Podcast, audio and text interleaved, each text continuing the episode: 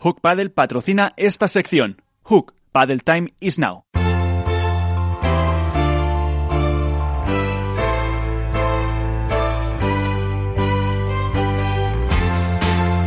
Pues el debate que comienza ahora, mini debate. Me has quitado la musiquilla, Miguel. Esa musiquilla que, que me gusta a mí. Mira, calla, calla, escúchala ya verás. Chula, ¿eh? La, yo la echaba de menos. La del debate, eso, que hoy hemos hecho este especial con los eh, premios, pero seguro que Iván tiene el cuchillo entre los dientes para atizar a alguien, o no, a lo mejor no, no, los, buenos, no los buenos deseos de fin de año y para comentar un poco también todo lo que ha sido la temporada. Pues sí, tenemos poquito tiempo, pero a mí me gustaría que no me hicierais ni caso, que traéis cada uno como os dé la gana, que es básicamente lo que hacéis siempre, pero así si lo digo parece que parece que es verdad. Está y, Iván aquí que, deseando. y que hagamos y que hagamos un, un pequeño resumen. No sé qué resumen podemos hacer de la temporada, eh, Iván.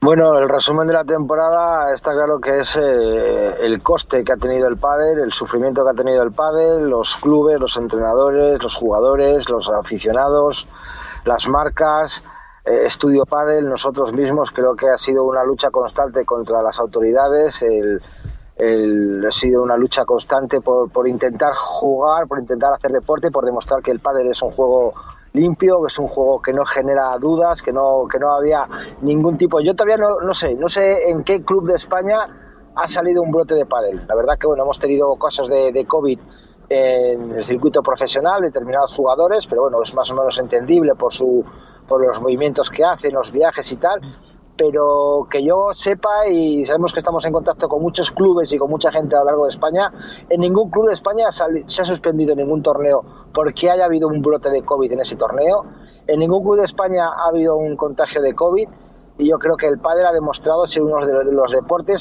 que más rigurosamente ha llevado a rajatabla. Por supuesto que me, me quedo con el esfuerzo que ha hecho World Padel Tour por, por tener pádel este año. Recordar que el año que viene vienen 17, 18 pruebas aproximadamente, que llega otro nuevo circuito que ha salido anunciado hace unas, unas horas, que viene con un bueno con cuatro pruebas en un principio que pro- probé hacer 17 veremos a ver si no se pisan unos a otros lo que decías tú Matías con los con las fechas una plantea en Europa creo que son dos en Madrid vamos dos en España que posiblemente son en Madrid por la buena relación que tiene APT con la Federación Madrileña. Otro en Bélgica. Veremos a ver que no se pisen. Por favor que se pongan todos de acuerdo que se sienten todos en una misma mesa y que cada año es más difícil encontrar una fecha para poner un torneo, Miguel. Ten en cuenta que tenemos World Padel Tour, tenemos APT, tenemos FIP, tenemos Federación Española, tenemos federaciones regionales. Sí, pero yo, creo que hay para todos, ¿eh? Yo creo que sí que hay para todos. Sí, sí, sí. Lo único es, claro, no todos los pruebas van a poder tener a todos los grandes jugadores, en todo, obviamente, pero, Efectiva- pero que no es yo malo. que- Yo no sé cómo lo veis vosotros. A mí no, No, me parece al mal. revés, no, lo veo fenomenal. Claro. yo lo veo fenomenal. El tema que, por favor, que no se pisen. Yo lo veo que tenemos 365 días al año, eh, 42 fines de semana. Que no se eh, para pisen, poder que no se pisen las fechas, que no se pisen las fechas. Los juanetes, se los juanetes lo damos por sentado. Hombre, y que- luego algo que has dicho tú, que la gente, que los circuitos dejen jugar a los jugadores otros circuitos, Eso. que no sean exclusivos de un determinado circuito o de un determinado se- que- que región pasa que es- o un determinado país. Es complicado eso, porque yo también entiendo, yo, yo pienso como tú, ¿eh? pero yo también entiendo que, lo, claro, un circuito privado, como puede ser World Padel Tour, pues tiene muchísimos intereses económicos detrás y se le y para ellos es complicado ceder por muchos temas es que se le puede lesionar una estrella jugando otro es que pueden eh, influir o cruzarse intereses televisivos o le puede quitar foco a una prueba que es dos días más tarde o tres días antes o sea yo entiendo que, que vamos Bueno, pero al fin y al cabo la PT también Sí. Tiene miedo a que los jugadores se lesionen, ¿no? No, no, sí, sí, no sí. No, si no digo que unos lo hagan, otros no. No estoy diciendo quién, digo que yo también entiendo, a veces como organizador que he podido ser y que soy de determinados circuitos, que yo también entiendo que puede haber un celo. Puede haber un celo en el que, oye, haya circuitos que se... Tienes una acumulación de torneos, una acumulación de partidos que aunque no se lesionen por- eh, esa sobrecarga les puede pasar factura. Y a efectos- los, mismos, los mismos jugadores pueden decir, pues no voy a jugar este por porque me estoy jugando el número uno en el otro. Bueno, y Miguel, y las cifras de streaming son descomunales, empiezan a ser descomunales, tanto en World del Tour como, por ejemplo, la, la, prueba esta que se ha hecho ahora del Cupra Fit Finals, había días que tenía, que tenía circulaciones por encima de varios cientos de miles. Entonces, es que los patrocinadores ya tienen mucho interés en eso. Entonces, también ahí van a empezar a mirarlo muchísimo. Los retornos ya son por, por, por impacto, por clic, por circulación, empiezan a ser potentes, empiezan a ser premiados a través de las plataformas de visionado, como puede ser YouTube, etcétera, por búsquedas, como puede ser Google. O sea, ahora ya sí está empezando a rodar una economía por detrás, en el back, de mucho dinero por todos estos temas, y ahí va a haber intereses no son los típicos intereses televisivos, ¿no? No es como cuando te vas, ayer hablaba por la noche de los intereses televisivos en función de esta nueva Superliga, no, no, es que ya van por streaming con lo cual, la capacidad de ofrecer es casi abierta y los ingresos vienen de una forma moderna por otro lado. Y ahí va a haber y ahí va a haber muchos intereses. Vamos y, que, al final no es lo mismo, por ejemplo, como ha pasado en el Cupra Fit Finals, que juegue un Juan Martín Díaz o que juegue en el World Padel Tour a que no juegue. Que eso al final en el streaming repercute lógicamente en que la gente quiere ver a Juan Martín Díaz. es que si ves el otro día como estuvo Juan Martín Díaz en las semifinales, que fue absolutamente antológico, que es que, por favor, buscad el vídeo de la semifinal de Juan Martín Díaz, era el mejor Juan Martín Díaz de, de, las épocas buenas, pues claro, si se queda así, si eso empieza a surgir otra vez, como hablamos de eso, hablamos de Galán, del otro, del que sea, de Lebrón, si se quedan sin ese show, ya no igual que en el Campeonato de España, que jugó también. Y es que además afecta mucho en el pádel, porque a veces es uno y son dos, porque es su pareja. O sea, yo entiendo, yo estoy con Iván, yo creo que tiene que haber una mente más abierta, más colaborativa, pero entiendo también el celo de algunos circuitos. Alberto está por ahí también. Aquí estoy, escuchando atentamente. Pronúnciate. Alberto hoy está, está en una calma ahí, ha venido de Italia. Alberto, tú has venido de Italia, ya te, ya te has agotado ya para lo que queda de, mes, te has quedado relajado. Sí, bueno, a ver, yo creo que este 2020 el padel, el padel se ha reivindicado. ¿no? Eh, en el año más complicado de su historia reciente ha conseguido no solo mantenerse, sino crecer. Tanto la propia industria como el deporte, que es muy complicado.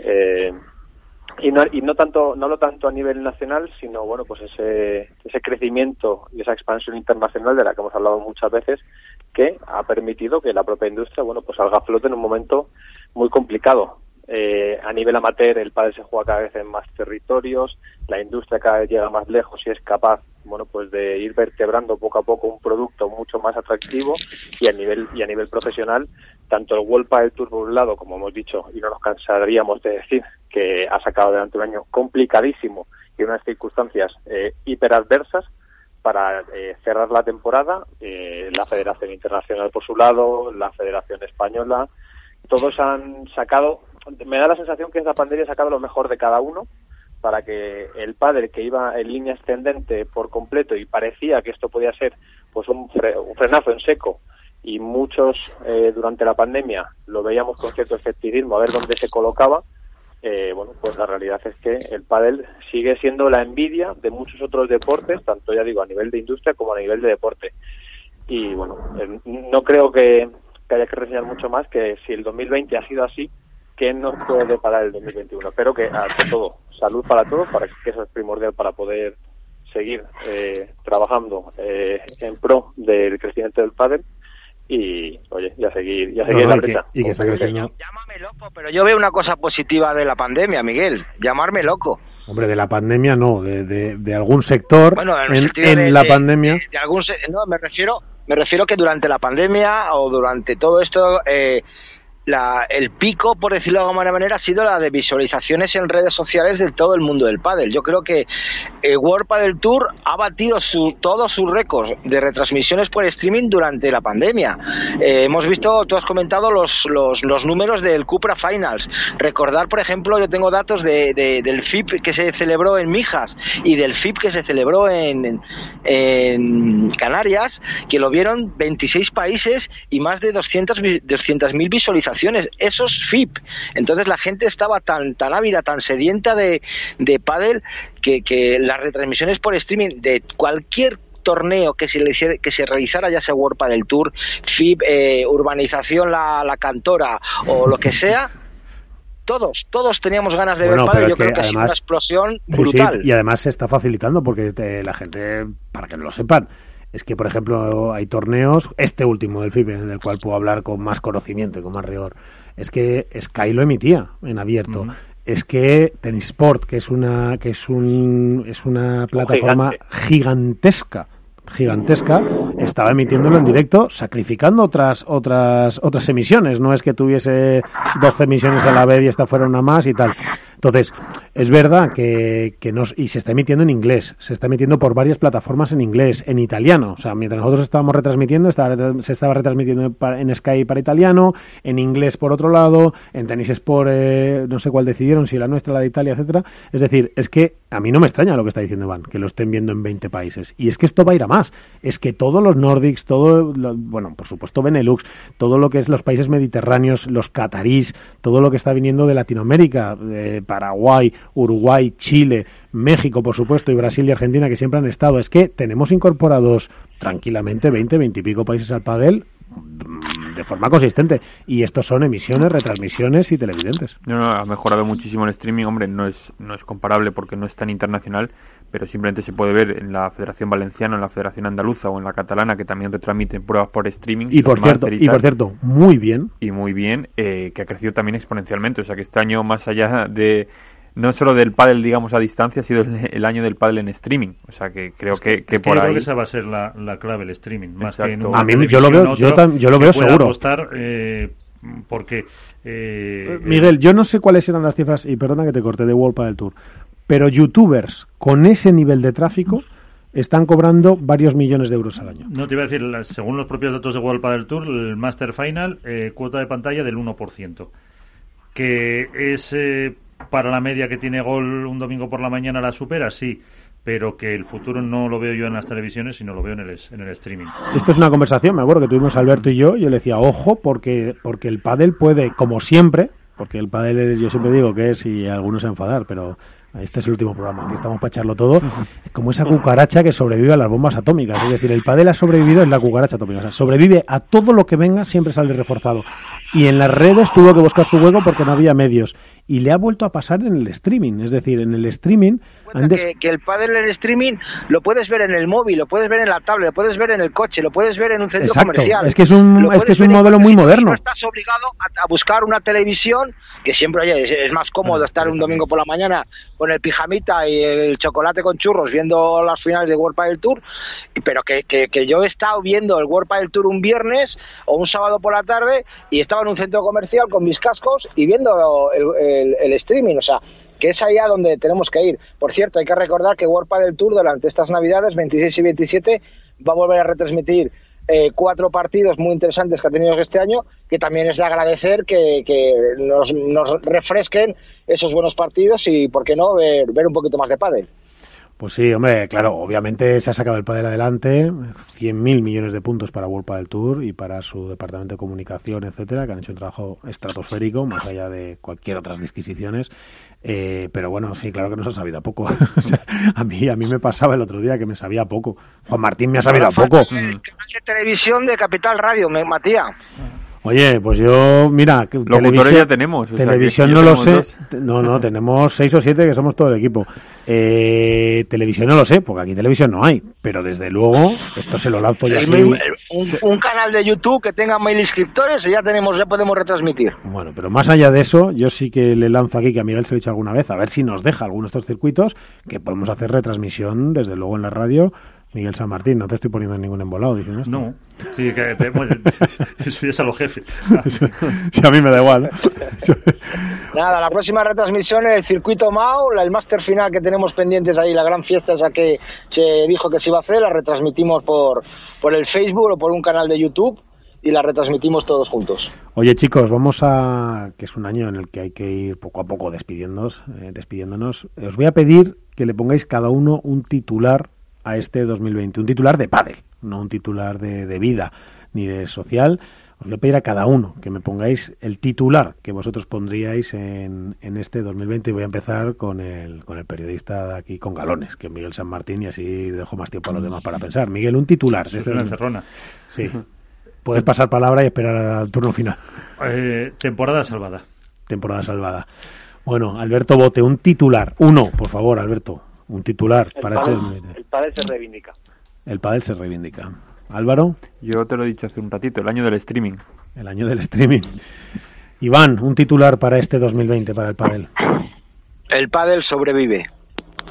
Pádel sobrevive. Bueno, pues yo que soy muy malo poniendo titulares porque a mí a mí Dios no me llamó por la escritura ni por la síntesis, pero pero diré pádel, pádel y más pádel. Y eso es lo que nos ha dejado este 2020. Podríamos estar hablando aquí muchísimo de muchos jugadores, de muchas anécdotas. Hemos hablado infinito este año de Alejandro Galán, de Juan Lebrón, de, Paquito, de Vela, de Sancho, de Tapia, de todos. No me quiero dejar a ninguno, de Dinero. Han pasado este año por esta casa, han pasado todos los jugadores de World del Tour, también en chicas, las Marrero, las Martas eh, las Ales, las Ases, eh, Ari, que la vimos otro día también en Italia, que la mando un besazo enorme desde aquí, que es una fenómena, eh, Gemma, Lucía, hemos, con Patti y Eli hemos llorado, mm. es un año que hemos llorado con Patti y Eli mucho, por cierto, mucho, con, con Araujo, con, Ri, con Riera, ha sido tanto, tanto pádel, las gemelas que nos hicieron al principio sufrir y que, luego han poco a poco se han ido metiendo. En fin, es que seguro que me estoy dejando alguna. Ceci. Con Ceci, que nos ha acompañado, y Carolina, ha estado ahí Aranza Soro, han estado Bea también, Beita González, bueno, en fin, del Fibrea. Ha sido mucho, mucho, pero si yo me tuviese que quedar más allá de Alejandro Galán, que ha estado con nosotros, y Lebrón y Mariana Matt, que, que, estuvieron, que han estado últimamente con nosotros, si me tuviese que quedar, no sé si lo compartís, con, sin duda, la otra, el otro grupo de trabajo protagonista 100% de, del pádel profesional, yo creo que no sería justo si decimos, no sé cómo lo veis, que serían Gemma y Lucía, ¿no? Sí, yo creo que. Bueno, yo ahí me quedaría con dos nombres: con el de Ale y, y Lebron, lógicamente por número uno, y por el lado de las chicas, con Gemma Lucía, y me quedaría con los dos que comandan el barco en, en cada caso.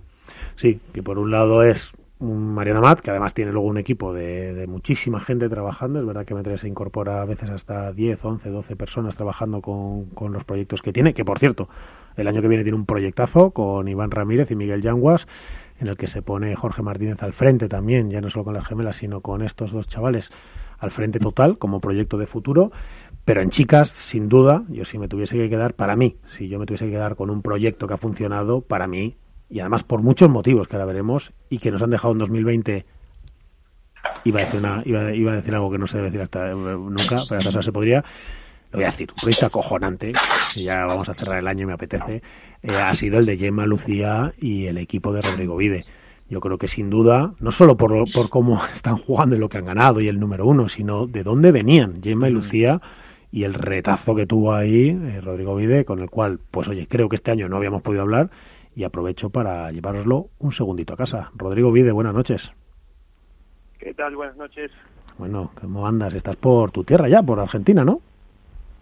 Sí, sí. Eh, hoy hoy mismo ya, ya vuelo en un rato para, para allá, así que se hizo corta la semana. Sí, porque ha sido a ver a la familia, ¿no? Ya ahí a, todo, a todos todos tus enganches emocionales, ¿no? Y a, lo, y a, visitar a, a los que quieres. Sí, la verdad que con este año difícil eh, se, se termina extrañando un poco más, ¿no? Se ven, se vio tanta, tantas eh, cosas malas, tantas cosas feas que al fin y al cabo cuando estás lejos también eh, eso acentúa que, extrañes un poco más y que, y que quieras tener eh, el contacto con la familia.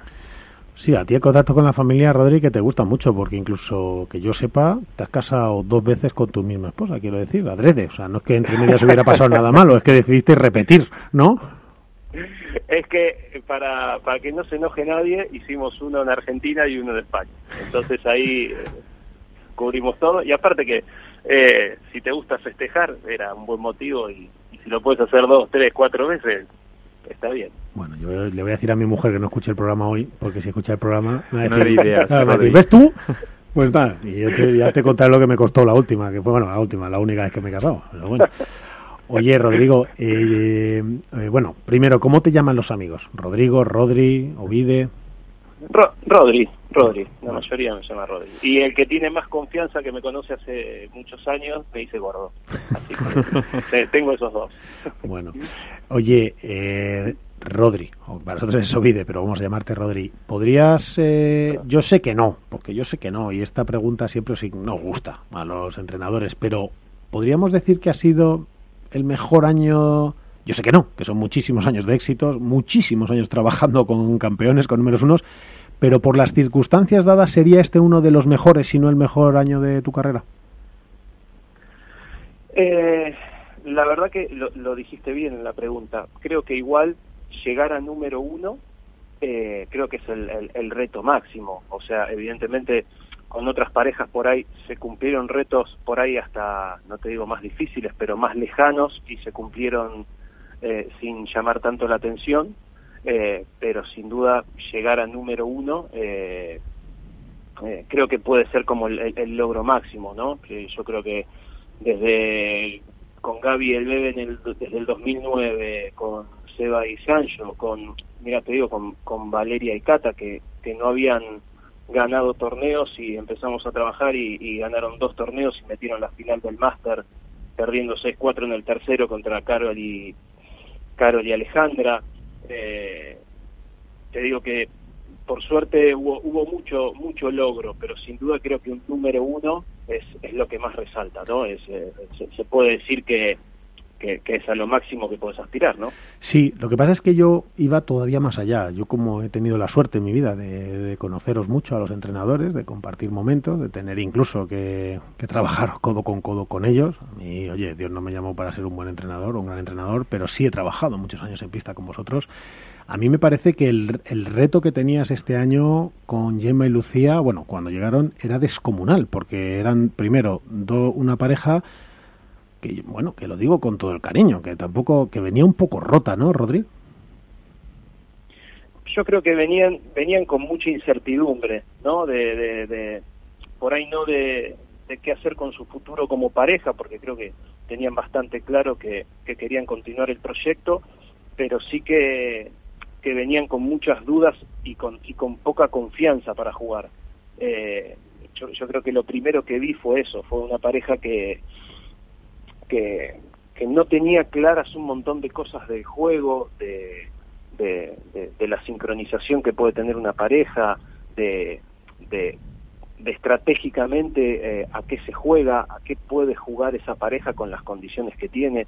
Yo creo que tenía tenía más dudas por ese lado y creo que todos los problemas que ellas podían generar dentro de la pista eh, eran problemas suyos más que de las más que con las contrarias no era un tema para solucionar ellas mismas no claro claro claro. O sea esa, esa, esa propia inseguridad de que a veces sentís que estás perdiendo que te superan las de enfrente eh, hacía que, todos esos problemas eh, se, se acrecienten más. Entonces yo creo que a medida de que fuimos trabajando y ellas fueron teniendo más claro a qué jugaba cada una, cuál era el rol de cada una en la pareja, creo que empezaron a ver menos problemas y empezaron a jugar más tranquilas y a pensar más en el juego y no tanto en, en, las discusiones que podían tener punto a punto. Creo que se empezaron a, a, dejar de pedir tantas cosas que no tenían sentido o que no, no eran importantes o relevantes para el juego.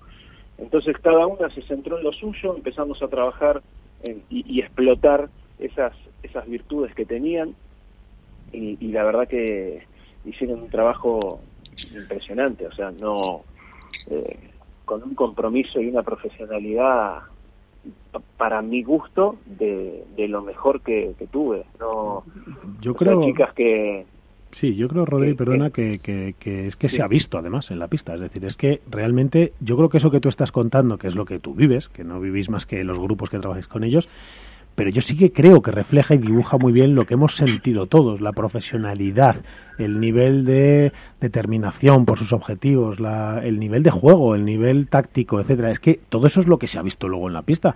Eh, Rodrigo, pero te quería preguntar una cosa. Yo sé que ya conocías a los jugadores de antes y has tenido durante muchos años las has visto, pero si me tuvieras que decir una cosa de una de, Gemma y de Lucía, que, que, dijeras, esto me ha sorprendido, para bien me refiero, ¿eh? es decir, esto me ha sorprendido muchísimo, o, esto es lo que, lo que me ha eh, sorprendido más de, al trabajar con ellas, de Gemma y de Lucía, ¿qué sería? A ver, eh, de Lucía, sin dudas, el potencial de padre que tiene. ¿El potencial? de padre que tiene. Me parece que que Lucía lo tiene todo. Eh, si me preguntas qué le falta, nada, lo tiene todo. O sea, me, me, me sorprendió para bien eh, lo, que puede hacer dentro de la pista de pádel y, y, lo que puede dar esa jugadora, ¿no? Porque yo con, el grupo que tenemos ahí, eh, con la academia con Gaby, y, de repente que un día se metía Chingoto, un día se metía Dineno, un día se metía Silingo, después se metió Maxi Sánchez, y, Lucía le sigue de igual igual la pelota cualquiera. Eso le dijiste tú además en un cambio del World del Tour le dijiste, pero si en los entrenamientos los y dijiste, creo, si no me equivoco, los cagas a palos a los chicos, sale a la pista ya lo mismo, ya porque, está.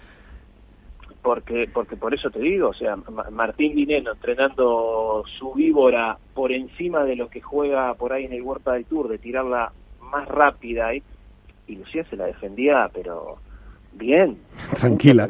Entonces, eso, eso es lo que más me, llamó la atención de Lucía, que me parece una jugadora, pero eh, bestial. En ese aspecto tiene lo tiene todo. ¿Y de Yema? para y, y de Yema me llamó mucho la atención lo, lo fácil que juega, la lectura de juego que tiene, que me parece impresionante, y, y la cabeza que tiene. Me parece que, que tiene una cabeza brutal brutal, porque muy rara vez tome una mala decisión, sabe en qué momento está jugando del partido todo el tiempo, sabe cuándo puede ir un poquito más, un poquito menos, o sea, tiene, tiene un panorama mental eh, impresionante. Pues eso es lo que hemos visto, porque la verdad es que nos tienen a todos con ese juego enamorado. Yo, entrenador, eh, te quiero felicitar porque, porque me parece la mejor cosa que llamarte, Rodrigo, entrenador. ¿No? Es al final. Muchas gracias. Claro, esto es como los toreros, que les gustaban que les llamaran torero, no figura, maestro, no, torero, ¿no? Es decir, al final es una profesión complejísima la que tenéis que, que influir desde aspectos psicológicos, equilibrios, por supuesto rendimiento, coordinación con más gente a nivel físico, a nivel nutricional y por supuesto, ni que decir, tiene los resultados. Me parece algo de superdotados, vamos, que seáis capaces de ir aguantando toda esa presión semana a semana, mes a mes y encima los objetivos y luego ya ni que hablar de lo obvio, del tema personal. Entonces... Yo, creo que, que evidentemente los años te van, las experiencias te van formando, creo que el haber eh, también entrenado a grandes figuras eh, te, da esa confianza y como para tener esa voz autorizada y, poder hablar con los jugadores. Entonces creo que eh, el crecimiento va mucho también personal en base a lo que tuve antes. ¿no? Creo que, que de repente que en su momento eh, el Bebe Augusto y Gaby Reca me digan, eh, Rolly, 100% de libertad, lo que me digas va a misa y, y, punto, y se terminó. Y que en un cambio de lado hábiles y que esa esa clase de jugadores te presten atención, te hagan caso, quiere decir que lo estás haciendo bien. Entonces eso también te, te, da confianza para, para llegar a ese punto. Pues sí, pero un punto impresionante, porque es verdad, como he dicho, que esta pareja llegaba rota. Eh, llegaba rota, es la verdad. Yo sé que eso Rodrigo no lo puede decir, porque, su chica le, le pegan un bocado que le, le arrancan media oreja, pero es la verdad, llegaba rota y de ahí a lo que hemos visto, que es una pareja de un dominio absoluto, con una Lucia impecable, impresionante y una yema estratosférica. una transformación brutal. Una transformación brutal que, seguramente es transformación para nosotros, Álvaro. Es decir, que, que seguramente los entrenadores sí lo van viendo, sí lo, sí lo tienen en su radar, en sus matices, pero al final es muy importante lo que se ve desde fuera yo te felicito, eh, Rodrigo, porque lo he dicho varias veces, me parece el mejor trabajo del año junto con el de Mariano Amat con jugadores, no porque seáis números uno, sino por la complejidad que encierra cada uno de vuestros proyectos, que Mariano tampoco lo tiene fácil, el bueno de Marianito tampoco lo tiene fácil. Y solo una pregunta, y antes de despedirnos, objetivos para el año que viene, eh, grupo de trabajo, hay, hay cambio de, pareja de Gemma con que se va con Ale, aunque no sé si lo han anunciado, pero lo que sí que han dicho es que, dejaban de jugar juntas. Ayer vimos la despedida de Lucía. Proyectos en general, no solo con las chicas para el año que viene, como, ¿qué, qué, proyectos tienes marcados? Porque tocar algo mejor es muy difícil. Sí, lo que, la verdad que sí, pero bueno, pero lo, lindo de esto es que renovás retos y, y renovás ilusiones y, cuando empezás siempre el que viene también viene con esas ganas y, de, querer llegar a su máximo, entonces también te renueva. Eh, es importante también saber poner el foco donde lo tienes que poner y dejar, bueno, mira, esto ya pasó, fue lindo mientras duró y ahora hay que asumir lo nuevo y empezar a trabajar. Que es muy difícil, que es también igual de difícil mantenerse. Sí, sí, claro, sin duda, pero como, como reto, bueno, ya salió ayer Paquito y Martín, eh, los entrenaré yo. Eh, después tendré otra pareja de chicos eh, como Ramiro Moyano y José Terrico. y, y de chicas no te puedo decir nada porque hasta que no lo digan ellas no...